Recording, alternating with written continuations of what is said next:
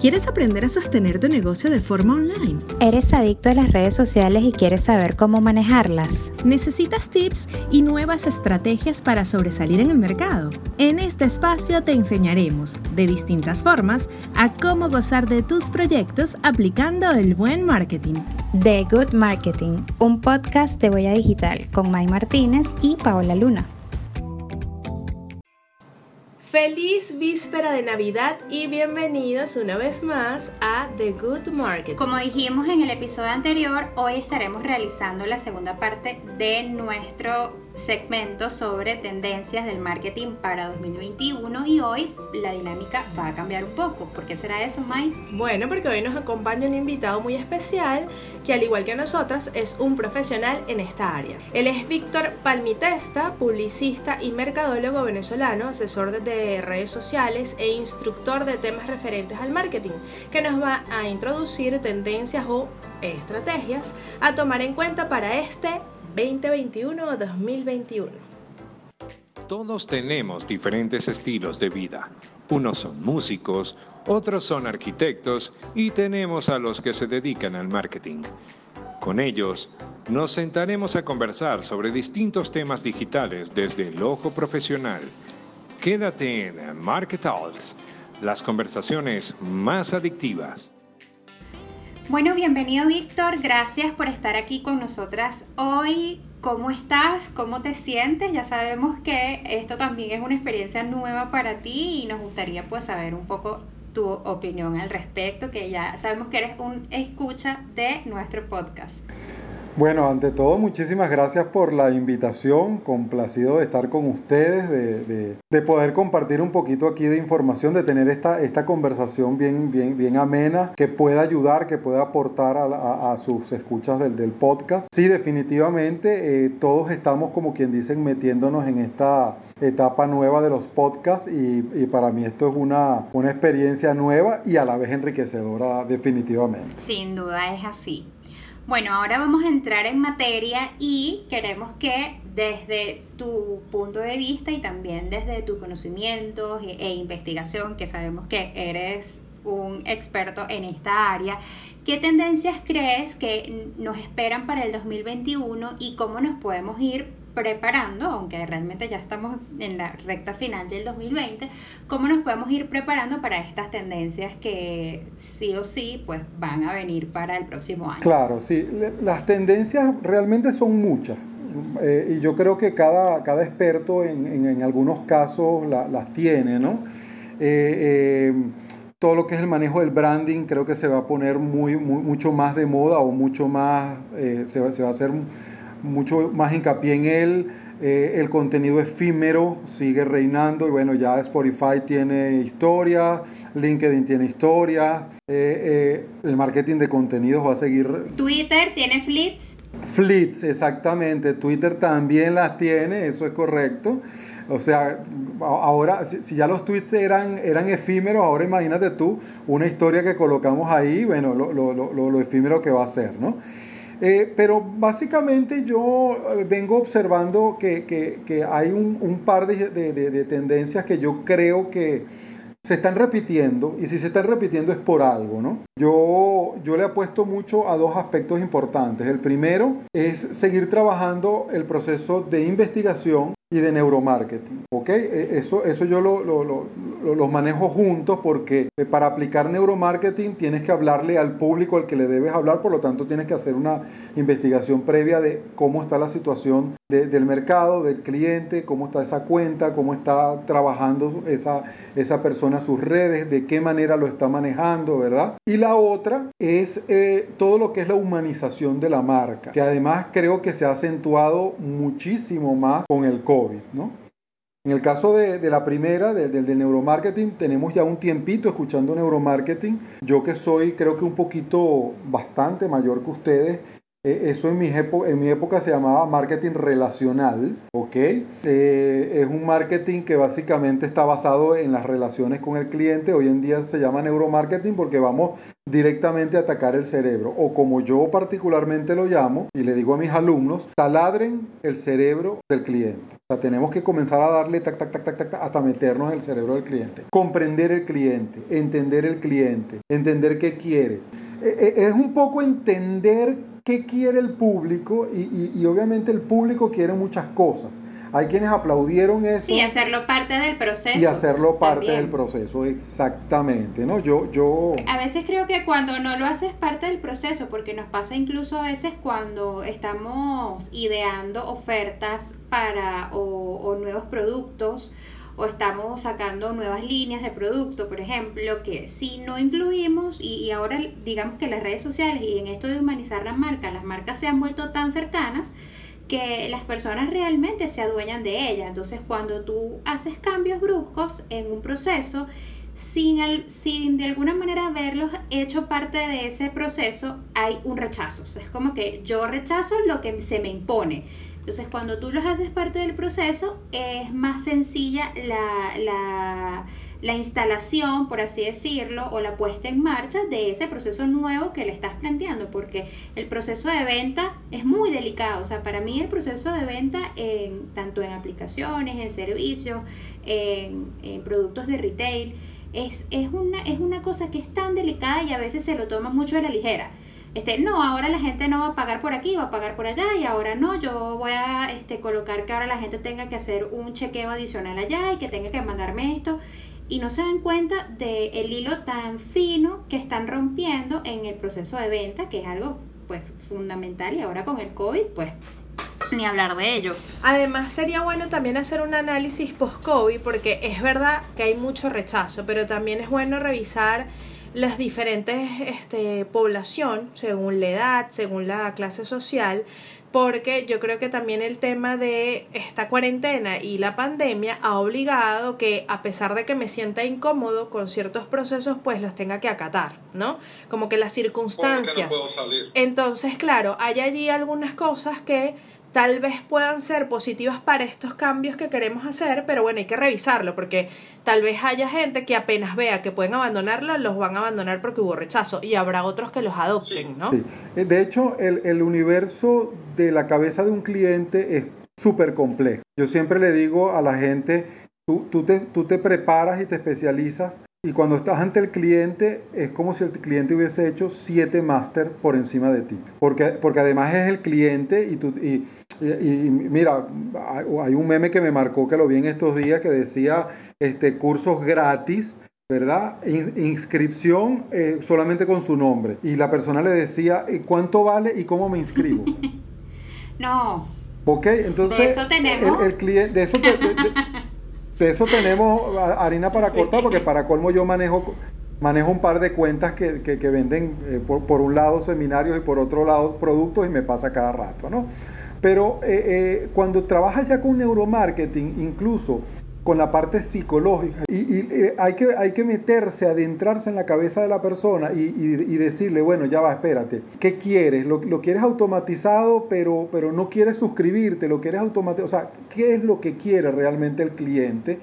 Y, ahí es, es cuando yo, por ejemplo, en estos días dando unos talleres de principios básicos del diseño, le decía a las personas, título grande, con letra fuerte y tu punto de contacto con un icono de WhatsApp. ¿Pero por qué? Porque la persona lo primero que ve es un título grande y lo primero que busca es cómo va a contactar a las personas. Y el icono de WhatsApp te, garantiza de que no tienes que hacer una llamada telefónica, porque la gente hoy en día, sin importar la edad, le tiene alergia al teléfono. ¿Ok? Entonces, eh, cuando tú haces esos análisis, tú te das cuenta que esa parte psicológica de la persona, de cómo funciona la persona, la vas a ir manejando a medida de que vayas conociendo un poco más cómo es el proceso de captación de atención. El, humano es flojo para leer, es flojo para los procesos, quiere todo rápido, no, no, quiere, no quiere estar yendo a abrir un, correo con un enlace para poder... O sea, hay, hay, una cantidad de cosas que debemos estudiar, por eso yo hablaba de el neuromarketing con la parte de investigación.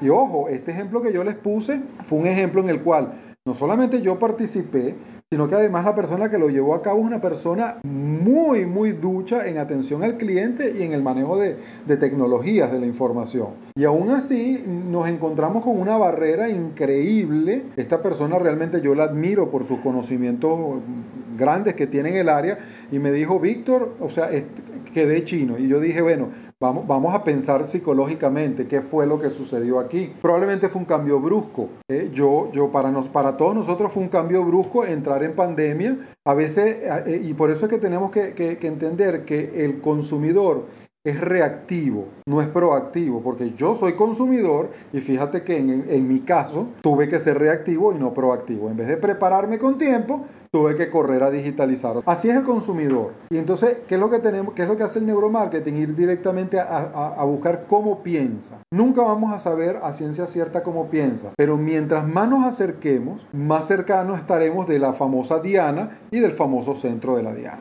Eso es en el caso del neuromarketing y de la psicología del consumidor, que para mí son dos materias fascinantes. El otro tema que nos habías mencionado en la preparación previa a la grabación del podcast eh, y que es de suma importancia también, obviamente, y lo, lo, has venido, lo has venido conversando un poco, es la humanización de la marca. Pero actualmente, incluso en, en, en este pequeño mundillo de gestión de redes sociales y, marketing digital, nos hemos dado cuenta que es difícil humanizar una marca cuando estamos en pandemia y, y, si nos damos cuenta los formatos pues también han respondido poco a esa necesidad de humanizar porque eh, bueno TikTok llegó pre, previo a la pandemia pero creo que ganó muchos más adeptos y muchos más usuarios durante la pandemia por un tema de entretenimiento por un tema de expresarse por ese, ese sentido de pertenencia y de comunidad que da TikTok por participar en los challenges. Yo puedo hacer lo mismo que hace un cualquier persona en cualquier parte del mundo. Después vinieron los reels y es complicado porque tú no puedes manejar un, una cuenta o, un, un, perfil de reels o un perfil de TikTok a punta de, de diseños, a punta de, de, lo que usamos normalmente para un feed de una marca o para un Twitter. Entonces ahora vamos a, tenemos que crear contenido, hacer videos y, y, prácticamente pues esto nos obliga a así, a que la marca se muestre, a que los que están detrás de la marca se muestren. ¿Y qué otras opciones piensas tú que van a venir con esa, con esa humanización? ¿Qué otras cosas necesitamos hacer o, o la gente está pidiendo que se haga? Sí, fíjate que tú, tú acabas de, de, de, de, darme una idea por dónde comenzar esta, esta, esta parte, ¿no? Eh, eh, ¿qué, ¿Qué tan complicado puede ser hacer contenidos con Reels y con TikTok donde los tengo que hacer yo versus alguien que los hace en diseño?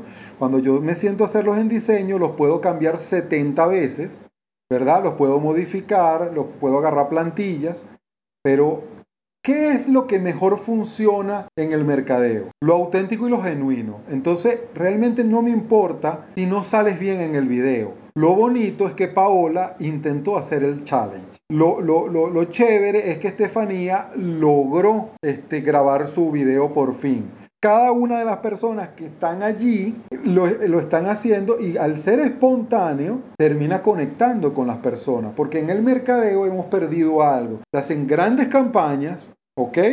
Con, con, grandes elementos, pero se ha perdido un poco esa parte del contacto humano. Esa humanización de la marca que además ha, ha, venido uniéndose a todo este asunto del, del, del, del, COVID, ha hecho que las marcas se bajen de muchos pedestales y comiencen a, tra a, trabajar una parte un poco más cercana. O sea, ahora te atiendo yo, ahora, eh, por ejemplo, yo hace poco compré pollo en KFC, ya no es el restaurante de KFC, ahora es la persona que me atendió por WhatsApp, la atención que me dio, cómo vino vestido el, el motorizado, la amabilidad de ese señor al entregarme y por último, la presentación, lo que me terminó entregando, lo que vino en la bolsa. ¿Qué es eso? Eso es humanización, eso es personalización, porque ya no tengo a una muchacha, ¿verdad? Bien ataviada, bien presentada, con un uniforme detrás de una caja, hablándome bonito y, y toda una, cantidad de productos allí. Ahora yo me he tenido que transformar. Entonces esa personalización unida a la humanización de la marca es lo que obviamente va a, seguir reinando, porque esto no es nuevo, esto tiene años el proceso de humanización de marca, en donde hay gente que me dice, yo le digo, ¿por qué Nike vende zapatos? Bueno, porque es Nike, o sea, es, es, la, fábrica poderosa de zapatos deportivos. No, es porque los usa Cristiano Ronaldo y los usa Messi. Y yo me identifico es con el futbolista, no con la, no con la, o sea, la, empresa está ahí, es importante para mí, porque si ellos manejaran una marca que fuese, no sé, BP, Víctor Palmitesta, eh, quizás no venderían tanto. Pero ese proceso de humanización de marca yo sí siento que, ha venido a revolucionar y, por eso la gente siempre habla mal de Reels y de, y de, TikTok. Yo le digo, deja de ver los bailecitos y las chicas y comienza a ver eh, a ese creativo que en menos de un minuto te hace una receta. Eso es creatividad en estado puro. Por eso los creadores de contenido va a ser otra de las tendencias que vamos a ver en el 2021. El que no cree contenidos y lo único que haga es vender, va a estar fuera. Sí, yo he estado leyendo que en el caso de Instagram, que es uno de los algoritmos que realmente para nosotros es como la, el, la, la gran el gran reto es entender el algoritmo, desafiarlo un poco, aunque sabemos que esto es una cosa que va cambiando todo el tiempo, pero es que Instagram quiere que los usuarios sean creadores de contenido y que mantengan por más tiempo a la persona en Instagram. Entonces, mientras tú más contenido variado crees, mientras tú más live hagas, IGTV, Reels, cualquier tipo de contenido que mantenga a las personas en la red, porque al final ellos lo que quieren es que la gente esté conectada para vender publicidad, y este, que, es de lo que ellos viven, pues obviamente el algoritmo te va a favorecer.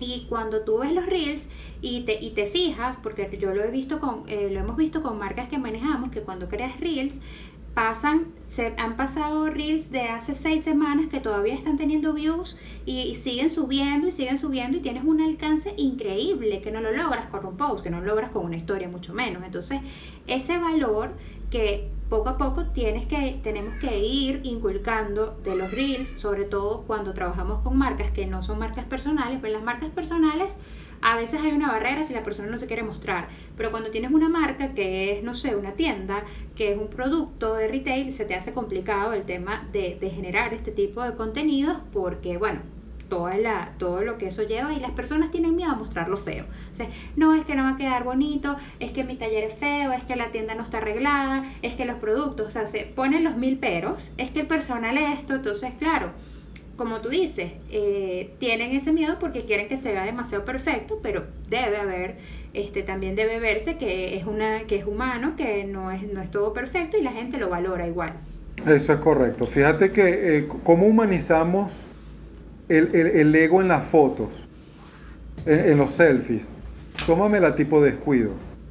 Eso es un poco, justamente, sí, sí, es que es así. Antiguamente era mucho ego. Cándida. Una foto Exactamente, mucho ego, mucho ego cuando yo miraba fijamente y decía otro selfie más de fulano de tal. Pero ahora tipo al descuido, este, se ve que yo también, tú sabes, me preparé, me dio pose y todo lo demás, pero ya no se ve tanto ego. Eh, o sea, estamos eh, y, queremos ir hacia esa parte que sea un poco más, eh, como, como lo diríamos, espontánea, ¿no? me acuerdo claramente, mi, mi amiga Lenis Toro, en su programa de, de, de, me, me, preguntó en una oportunidad, mira, quedan 30 segundos, ¿cómo definirías el algoritmo de, las redes sociales, sobre todo el de Instagram? Este, rápidamente, porque ya nos vamos, ya se acabó el programa. Sé natural. Eso es lo que quiere la red social, que seamos naturales, que no estemos con una, con, con, con una pose, que, vea, que, que, la persona disfrute el producto en vez de que salga el producto como protagonista. ¿Qué me trae a mí este producto? O sea, ¿qué me da a mí este termo que, que, yo lo uso y le pongo hielo en la mañana y son las 6 de la tarde y todavía tiene hielo? ¿Cómo me siento yo con él? Pues maravilloso y no lo suelto nunca. Entonces, eso, hacia eso siempre hay que tratar de ir. Y fíjate que te estoy hilando ahorita, les estoy hilando ahorita, neuromarketing, ¿ok? Con psicología del consumidor y humanización de marca. ¿Qué, estoy, qué, qué, qué, es lo que nosotros debemos buscar? la conexión emocional con el producto. O sea, el termo me mantiene por casi 8 horas los hielos y a mí me gusta tomar agua fría. Entonces yo me siento bien con el termo. Después viene la marca, dónde lo venden, cómo lo venden, cuánto cuesta, todo eso viene. Pero la experiencia usuario es más importante y fíjate, fíjense que los delivery lo entendieron tarde. los primeros sushi que pedí vinieron medio hechos un desastre y ahora, eh, bueno, los tipos invirtieron en envasitos, en cositas, te mandan las salsas por separado, te mandan todo por separado, todo viene en unas bolsas que son casi rígidas, desde un cartón súper grueso. ¿Para qué? Para que cuando tú saques eso, trates de sentirte como cuando te lo acaban de servir en el restaurante. ¿Qué es eso? Experiencia de usuario. Es así, Víctor. Bueno, además, bueno, nosotros en, otros episodios ya, recuerden que esto es The Good Marketing, el podcast de Huella Digital, arroba Huella Digital CA. Ya nosotros hemos tratado estos temas y, y valga repetirlos, todo se apresuró en este año y nosotros tenemos también otras tendencias que queremos compartir con ustedes. Víctor, gracias por explicarnos estos temas en particular. Vamos a tocar otros temas interesantes porque por allí tenemos, por ejemplo, lo que es el marketing de conversación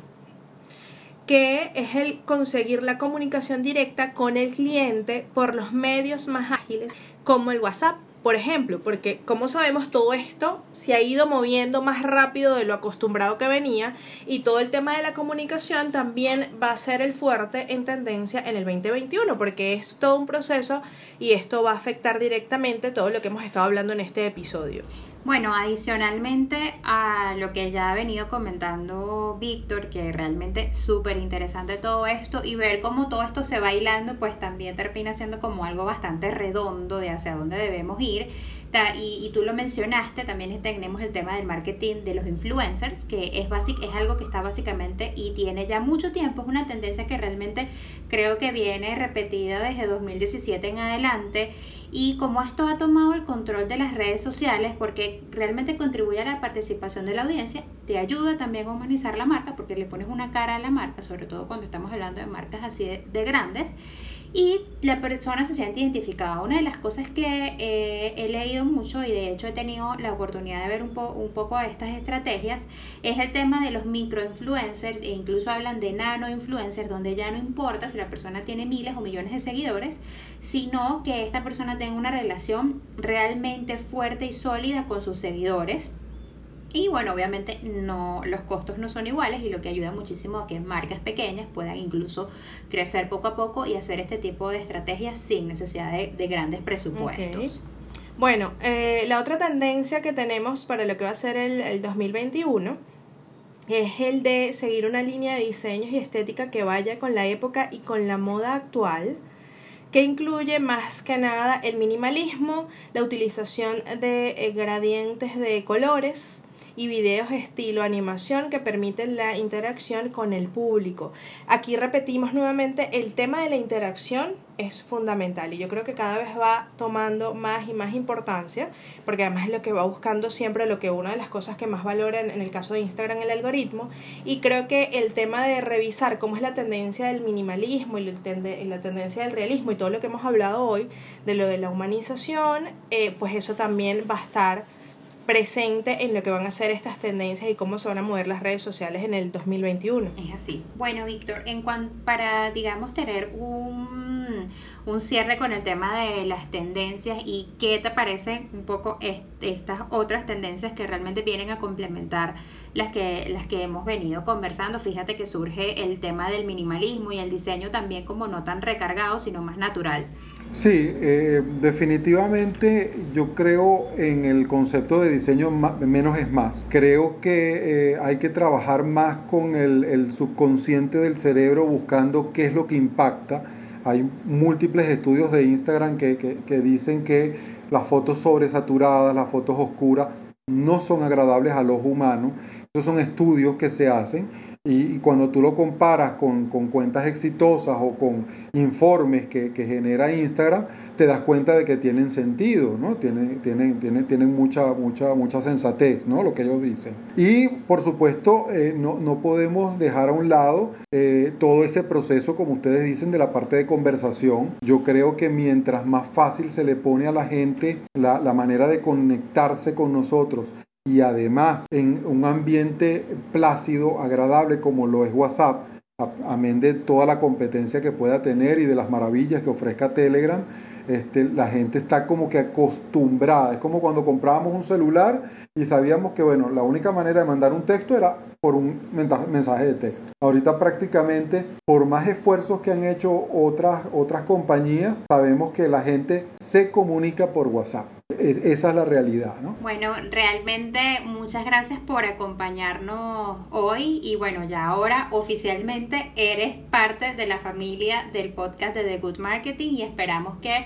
eh, estés nuevamente aquí en algún momento porque sabemos que todavía hay mucha tela que cortar y muchos temas interesantes de los cuales podemos hablar. Víctor, hemos estado hablando contigo todo este tiempo y no sabemos cómo contactarte y cuáles son tus redes sociales. Bueno, tengo eh, Instagram, arroba Víctor Palmitesta, tengo LinkedIn, Víctor Palmitesta, ok. Este, son mis dos puntos básicamente de contacto donde pueden conversar conmigo, tengo eh, contesto siempre que alguien me conversa y bueno, estoy por, por supuesto a la orden por allí para, para, cualquier información o simplemente para charlar. Chévere, realmente nosotras felices de tenerte acá y bueno, recuerden que pueden encontrarnos en nuestro Instagram a través de Huella Digital CA y en nuestro sitio web www.huella-digital.com.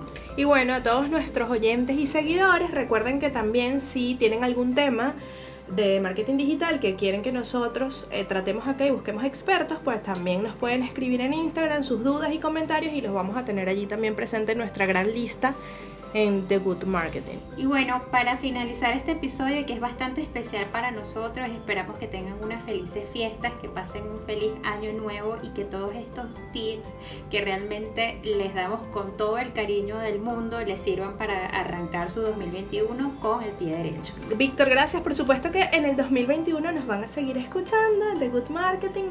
Eh, nos despedimos. Paola Luna, Mayabel Martínez, May Martínez. Y bueno, mm, será hasta prontito.